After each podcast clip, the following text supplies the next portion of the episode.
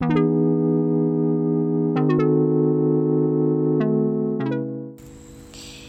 い、えー、こんにちはしずくです、えー、今日はですね2本目をちょっとお話ししようと思っていますけれどもというのもですね今日は私、えー、月1でですね自分もサロンの方でさせていただいているレインドロップをね私自身もあの受けているんですね。でその月に一度これはだいたい受けるようにしているんですけどもあのそれを今日は受けに来ております。であのですねすぐそばに海があるんですね、えー、私の自宅から車で1時間ぐらいかけた。私が住んでいるところもどちらかというと割と自然が多くあるところではあるんだけれどももうちょっと小1時間ほど車で行くと、えー、まだまだ自然がたくさんある場所にその私がいつも行っているレインドロップをしているサロンがあってですぐそばに海があるので、あのー、時間がある時はですねこうやってサロンの方へお邪魔する前に海を眺めに来ていたりします。であのこのね海を眺めていて今日はちょっと感じたことがあったので、まえー、ざっくりとではありますけれどもあの自然と性エネルギーのことについてですねお話をちょっとしてみたいなと思うんですね。で皆さん性エネルギーと聞いてどういったイメージをお持ちになりますか？まあ、大体ね性エネルギーっていうとなんとなくそのチャクラ的に言うと第1第2チャクラですね、えー、場所で言うと永遠の辺りと、まあ、女性で言うと子宮下腹部の辺りにそういったものがあるっていう風な感じでイメージされる方もいらっしゃるかなと思いますしあとはそうですねこう単純にその、えー、まぐわいのこと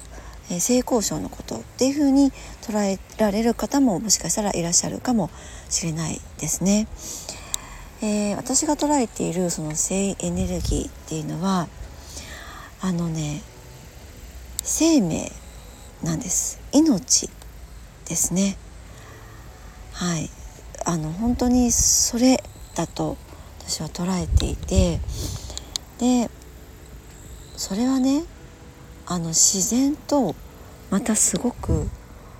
つながっているなというのを感じるんですね。で自然界ってあの植物もそうですし自然界に生きている例えば鳥とか私の目の前にもね今可愛いスズメがいるんですけれども堤防のところを歩いていますね。可愛いです。こういったこう鳥たちとかあとは虫とかもそうですよね。今トンボがねたくさん飛んでいます。でそういったのって自然界の生き物たちですよね。命だと思うんですけれどもあの人間と何が違うかっていうと本当にその生を命をね継続していくためにただそこにある。そういった存在かなっていつも感じているんです。この植物もそうですし、えー、鳥とか虫とか、ね、花とかそうですけれどもなんかこう自分の鳥としての一生とか花としての一生とか植物としての一生それを全うするためにただそこにあるっていう存在だと思うんですよね。まあ、今目の前に広がっている海もそうですけれども絶え間なく波は今私の方に穏やかにね押し寄せてきていて、まあ、時に荒れ狂うこともありますけれどもまあ海海として波を作り出していく役割をただただ全うしているだけなんですよね。でほらあのあ今ね目の前にカニが 今カニが歩いていたのでびっくりしました。サワガニっていうのかな？何だろう？結構大きいですね。15センチぐらいあるかな。びっくりです。今私の方見ていますね。歩いていますけれども。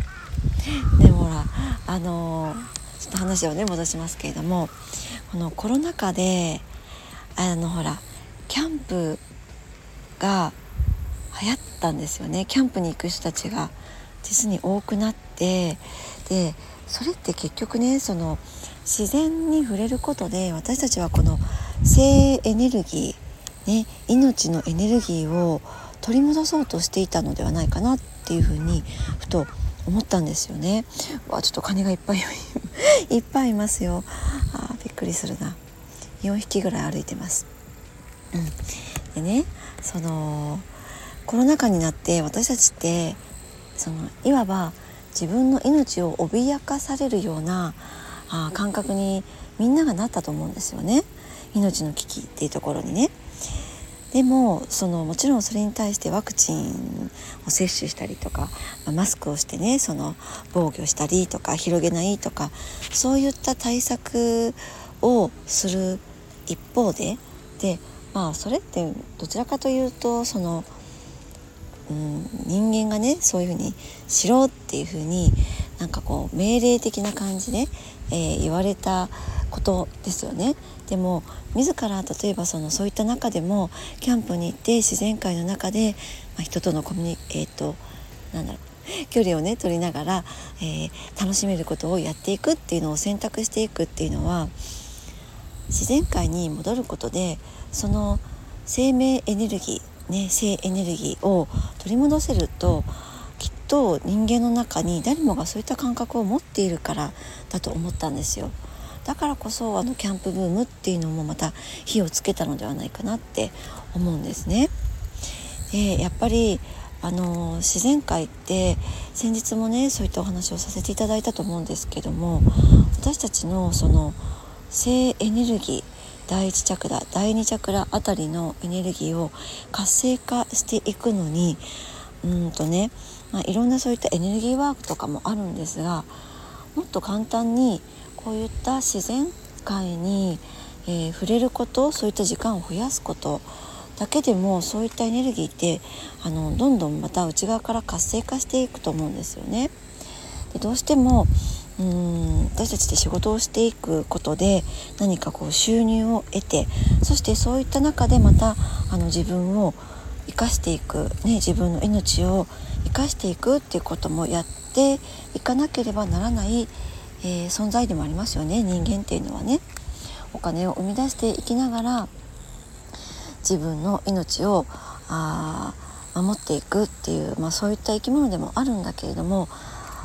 まあ、だからといって例えばこう仕事の中でね、えー、嫌なことをしなければいけないとか、えー、職場でちょっとこう嫌な人間関係があってでも食べていくためには生き延びていくためにはちょっと我慢しなければいけないって、えー、そういったところにずっとエネルギーを注ぎ続けているとこの生命エネルギーっていうのはどんどん退化していきます。あの奪われていく感じなんですねそちらの方にだからまあそういったところに今まで使いすぎていたエネルギーをこれからは自分が喜ぶこととか自分がやりたい、まあ、それは仕事だけでなくって趣味でもいいと思うんですよ。でそれが必ずしもお金につながらなくてもよくってですね自分が使うべきところでもうそれは自分がワクワクしたり本当に愛を持って喜びを持ってできることですよね。そこにエネルギーを注ぐっていう生き方が大事になっていくかなって、えー、改めて今日この海を見て感じたんですね。私あのお仕事のことでねご相談に見える方にもお伝えすることがあるんですけれども仕事は適当にやっていいってそういうふうに私は捉えています。でそれはあの愛を持ってねそのすごく大好きな職場だったらそういうことはなくってもちろん自分のエネルギーを、えー、注いで仕事をしていけるって一番理想かなとは思うんですけれどもどうしても人間関係で悩んだりとかやりたくない仕事をしなければいけない時っていうのもあると思うんです。でもそういった時って適当にやることが大切かなって思います。適当ってなんかね日本人からするとなんかそんないい加減なことってそういうふうに捉えてしまうこともあるかもしれないんだけれども適当って大切なんですよね。あの字を見てね適当っていう漢字を思い浮かべていただけるとなんとなくお分かりいただけるかなと思うんですが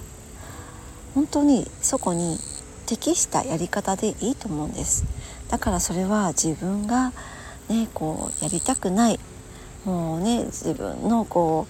う意図したことにそぐわないのであればそれに適したやり方でやることの方が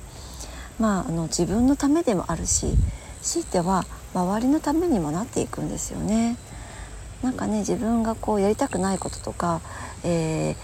ー、好ましくない望ましくない人間関係の中で自分が我慢すればいいんだとかなんかそういったこう自己犠牲的なところでエネルギーを注いでいくと、まあ、自分のことも痛めつけてしまうことになるし強いてはそういったエネルギーって周りにも必ず伝わっていくものなのであの、まあ、自分にとっても周りにとってもいいこととは言えないかなって思うんですね。だからまあそういった生き方をこれからは、えー、やっていくことが望ましいかなとは思うしあとはそういったやことをやっていける世の中の流れにも今はなっています。はい、私今ね50前ですけれどもこの私たちの世代の方ってそれがやれる、えー、時代も経験できる年代かなと思います。そうではなかった時代の幼少期を過ごしてきてでもう晩年になってあの本当にね自分が望む生き方をあちょっとこう感じてみたり考えてみたりそして実際にそれを、え、経験として体験しながら自分の中に落とし込めていくことのできるそういった年代でもあると思うのでですね、えー、ぜひそういった感覚あのー、ちょっとね、えー、私はどうかなっていうふうに当てはめてやってみていただけたらいいのではないかなと思います。はい、えー、今日2回目の配信ですね。不定期ではありますけれども最後までお付き合いくださりありがとうございました。しずくでした。